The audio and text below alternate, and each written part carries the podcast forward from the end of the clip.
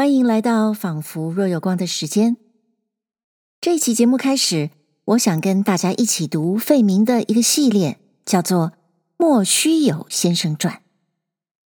就跟费明其他的作品一样，我们最好不要一开始就问这篇作品要讲什么啊。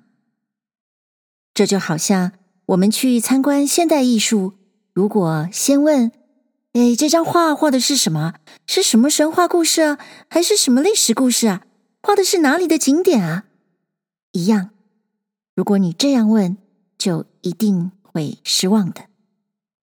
这一系列莫须有先生的短篇，在一九三二年出版了单行本。莫须有先生，那就是无名无姓，没有来历。不一定真的有，但也不一定就没有的这么样的一个人。一开始，他雇了驴子载着他到乡下去。一路上，他经常喃喃自语，说了一些文绉绉又莫名其妙的话。他好像对人生、对世事都有很多意见，但都是零零碎碎又有点好笑的。前一秒，他对战争这样的大问题大发宏论，看起来忧国忧民的样子，但后一秒呢，他就被自己的想象吓尿了，对着黑影就开枪。他的形象让人联想到唐吉诃德这个经典人物，而他自己又似乎故意把自己跟陶渊明笔下那个不知何许人也，亦不详其姓字的。五柳先生连在一起。莫须有先生在乡下的日子可以说很平凡，却又很有点荒谬的意思。总之啊，我们可不能跟莫须有先生认真啊！莫须有先生传可不是一篇写实的人物传记呀。那么这期节目我们就来看看。莫须有先生怎么下的乡？我们不妨注意一些小地方，比如说，故事里有两匹驴子，就有两个赶驴子的。结果呢，第一个被叫做驴汉，汉子的汉啊；第二个就被叫做驴汉其二，意思就是第二个赶驴子的，或者。第二个驴夫，那为什么要故意用古文似的语法呢？而且啊，小说叙事者也跟莫须有先生一鼻孔出气似的，经常刻意的在典雅的古文与粗鄙的口语之间跳来跳去，造成一种带着温暖的嘲弄的效果。我觉得这也是很有趣的小说。真的不只是说故事而已呀。费明，莫须有先生下乡。莫须有先生为什么下乡，也是人各一说。就是乡下的侦缉队也真不明白了，只好让他算了。蓑衣老人访他那一天。彼此都不肯多说话，默逆于心。他说了一句：“乡下比城里贱得多。”我们似乎可以旁观一点，但那么一个高人，岂是这么一个世俗的原因？嗯，不知道的不必乱说，知道的就无妨详细。且说。莫须有先生那一天下乡。莫须有先生一出城就叫了两匹驴子，一匹驮莫须有先生，一匹当然是莫须有先生的行装，一口箱子，一捆被，还有一个纸盒，里面活活动动的。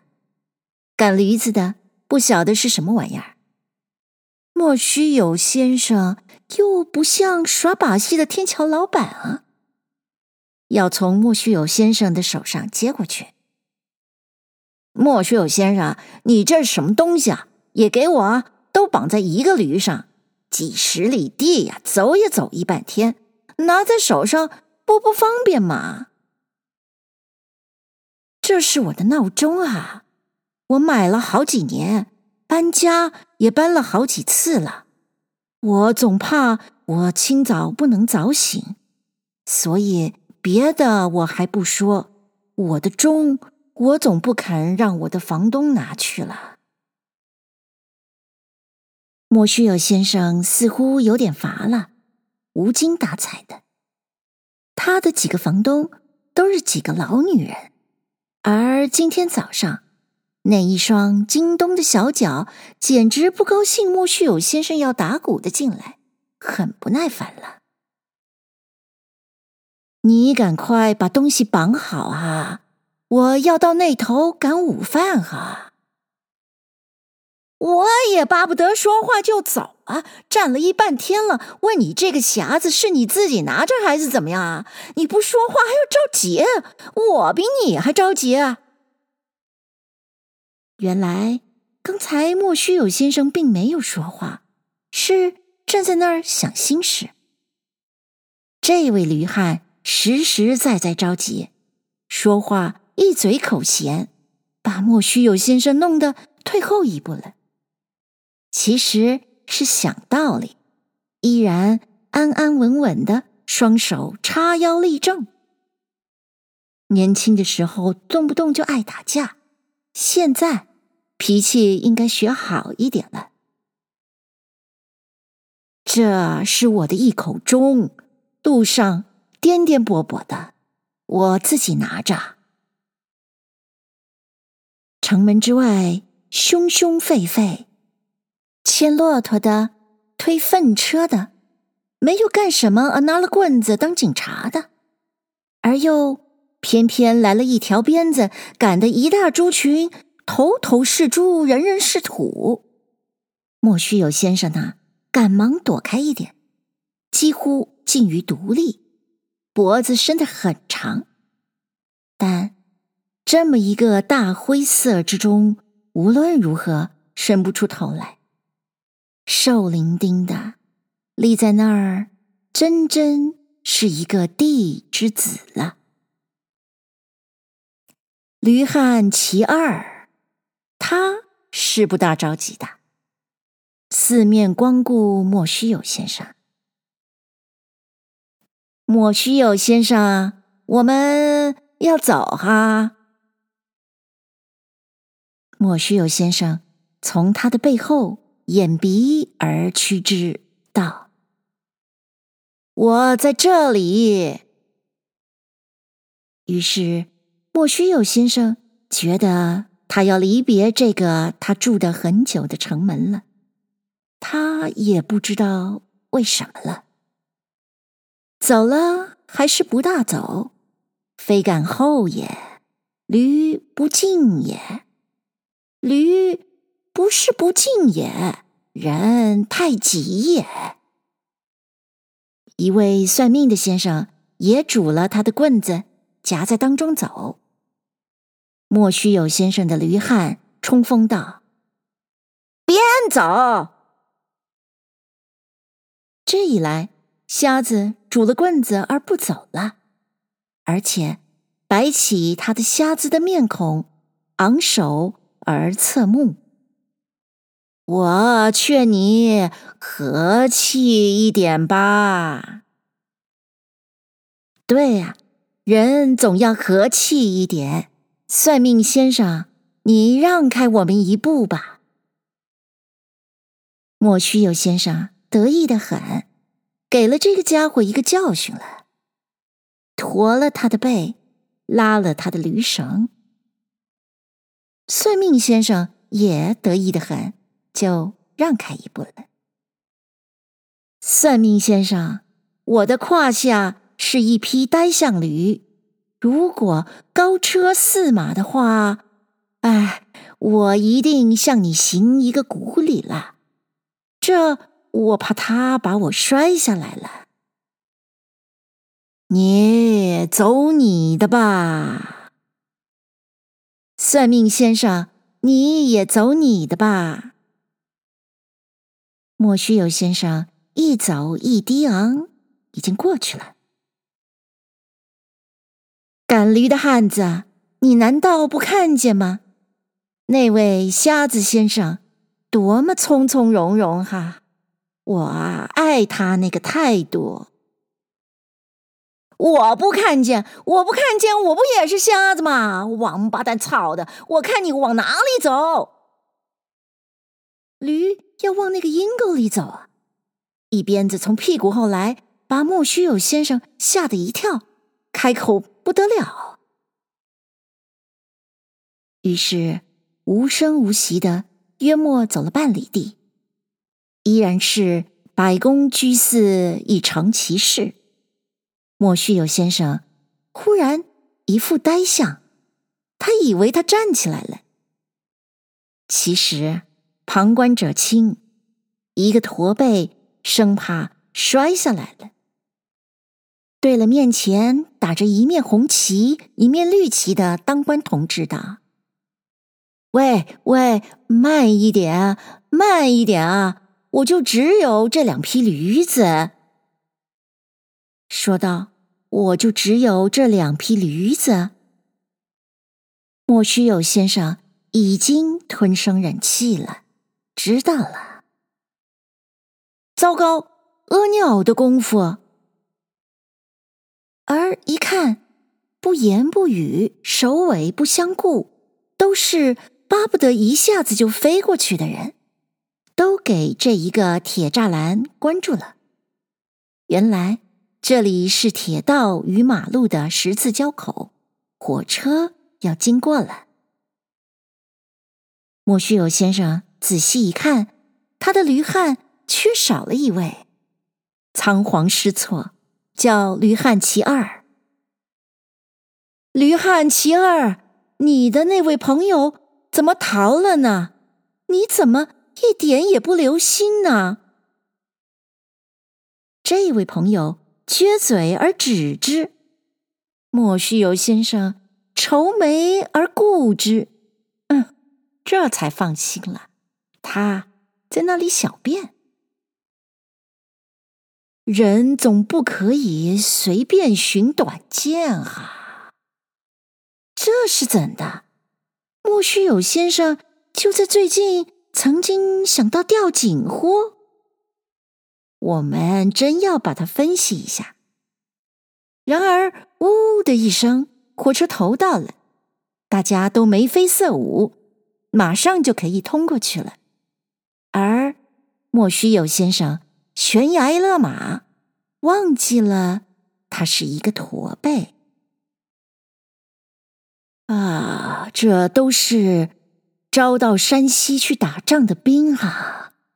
怎么这么多啊？一辆又一辆，你们连一个座位都没有啊！你们的眼光啊，多么怯弱啊！父兮母兮，天乎人乎？无思而失耳，至于此极者而不可得也。刚才我一出城门的时候，看见。一个人赶一个猪群，打也打不进城，钻也无处钻，弄得我满脸是土，不舒服极了。现在你们又在我的面前而过，哈，弟兄们啊！哎，上帝呀，莫须有先生罪过了，他的心痛楚啊，这都是他的同胞啊。他的意思里充满了那一些猪啊！然而我不能不这样想啊！你们叫我懂得了一个道理：从前我总不明白，人为什么当兵呢？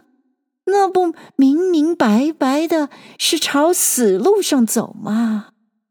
然而他是求生啊！人大概。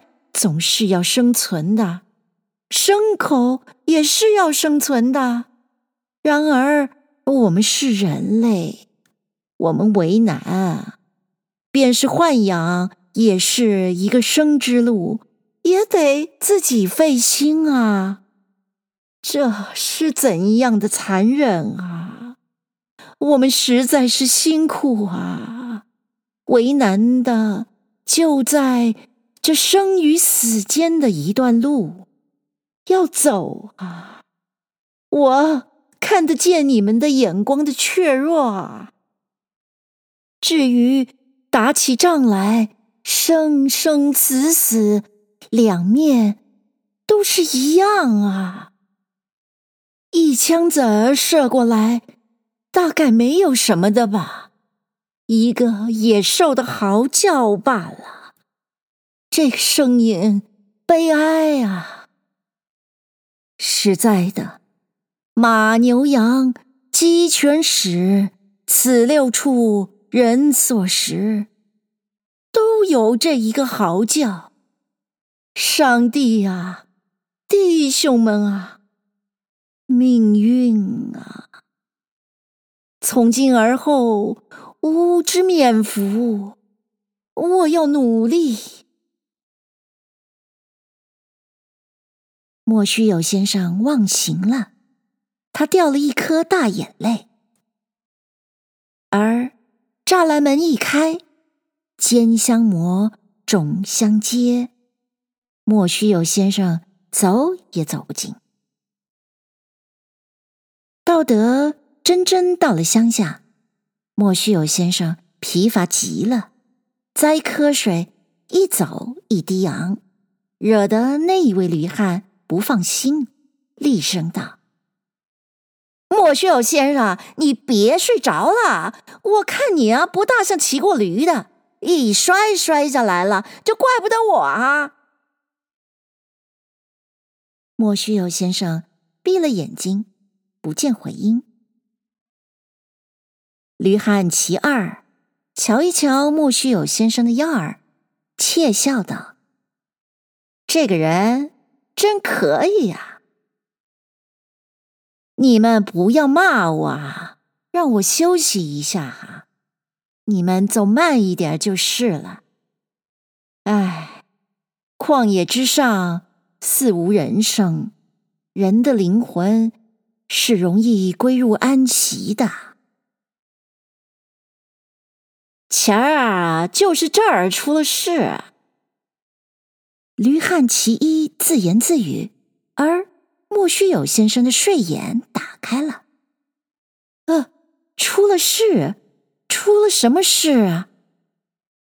两个强人啊，把一个庄稼老的五十块钱抢走了，还朝他的腿子上来一刀啊！姐夫，我的腰怀也有三张十块的票子，是我的半年内修行之资啊。莫须有先生，他以为他站住了，摸一摸他的腰怀，而且，糟了，明明自己告诉这两个强人了，腰怀三张十块的票子。事至于此。乃小声疾呼道：“你们把我往哪里驮呢？我明白，我完全不能自主，我不能不由你们走。你看，你们完全有把握，一步一步走。莫须有先生要站住，也奈你的驴子不和了。莫须有先生。”你看，前面来了一乘花轿。驴汉其二啊，你比你的朋友高明得多，他动不动就吓唬人。我看了你，我就放心了。对，一乘花轿，这个旷野上走得很寂寞啊，一点也不热闹。然而。看起来很好看啊，比城里之所见大不同。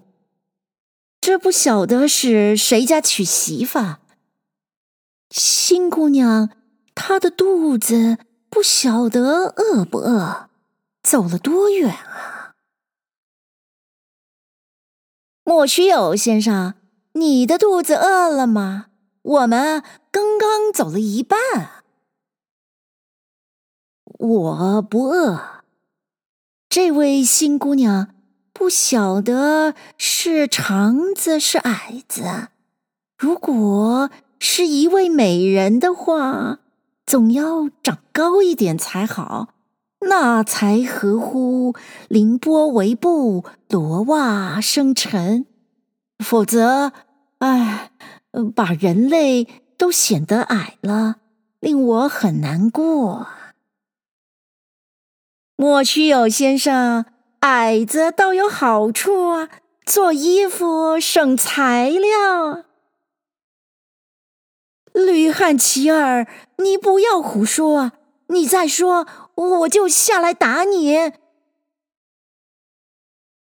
莫须有先生伤心极了，不知为什么，我们简直疑心有一位姑娘爱他，人。长得矮一点，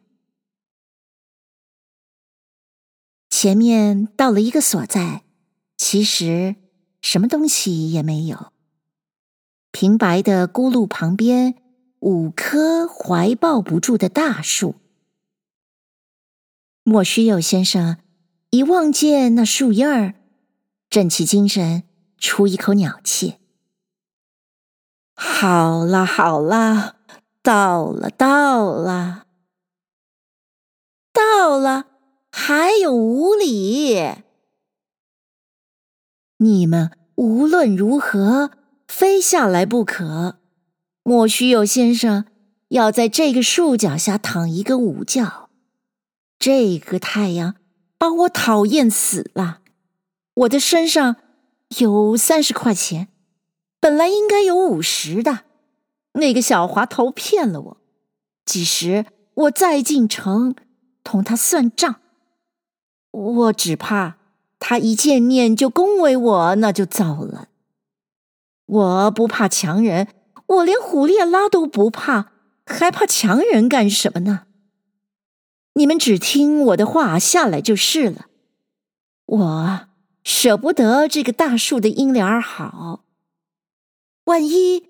他乘其不备，把我的财物抢去了，把我的生命也夺走了，同裁缝杀张飞一样，趁张飞睡觉，那天下事也就完了，算不了什么。不瞒你说，因为你们两位今天也辛苦了一趟，不多的日子以前，我简直。想出了一条妙计，只是我不肯同我的爱人开口啊。我想啊，反正是没有什么意义的，我不如同我的爱人一路去游历一回，观一观海，一跳，同登天一样的踏实，手牵手儿，替天下青年男女。留一个好听的故事，而我呢，实在也落得一个好名誉，情子啊！因为单单自杀，总怕人说我是生计问题，怪不英雄的。我的爱人啊，你现在在哪里呢？你也应该努力珍重啊！人总要自己快乐一点才是。莫须有先生现在正骑了驴子在乡下走路了，前面便是一个好休息之所，你不要默念。怎的？树脚下一只野兽，是狼？莫须有先生又站住。探头探脑，喂，你们二位小心啊，不要走！那树脚下是什么东西啊？别让它害了我们的性命啊！莫须有先生，你简直是一个疯子！一只骆驼，怕什么呢？哦，骆驼，对，一一只骆驼，还有一个汉子伸脚伸手躺在那里呢。啊，也难怪我，你们是走进来了才看见是一只骆驼。一、二、三、四、五，这五棵树都多么大啊！所以呀，我远而望之。以为是狼嘞！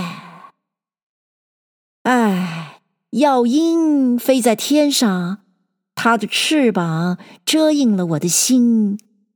我没有见过这么好的树，干多么高，叶多么绿，多么密。我只愿山上我的家同这路上的大树一样。啊，还有几里地就到了，二位驴汉。五里。那么，你就传出去，离莫须有先生家有五里，路边有五棵大树。于是，树以人传，人以树传，名。不虚传。谢谢你收听这一集的《仿佛若有光》。莫名其妙的莫须有先生，是否让我们对费明的小说艺术多认识了一点？你觉得一方面又想死，一方面又怕死，一方面要没有名字？一方面又怕人不知道他的名字，这样的一个莫须有先生，是不是很有意思、很好笑，但又很人性呢？如果你有兴趣听到更多，欢迎你在收听的平台上按下订阅。那么，我们下一集《仿佛若有光》的时间，再会喽。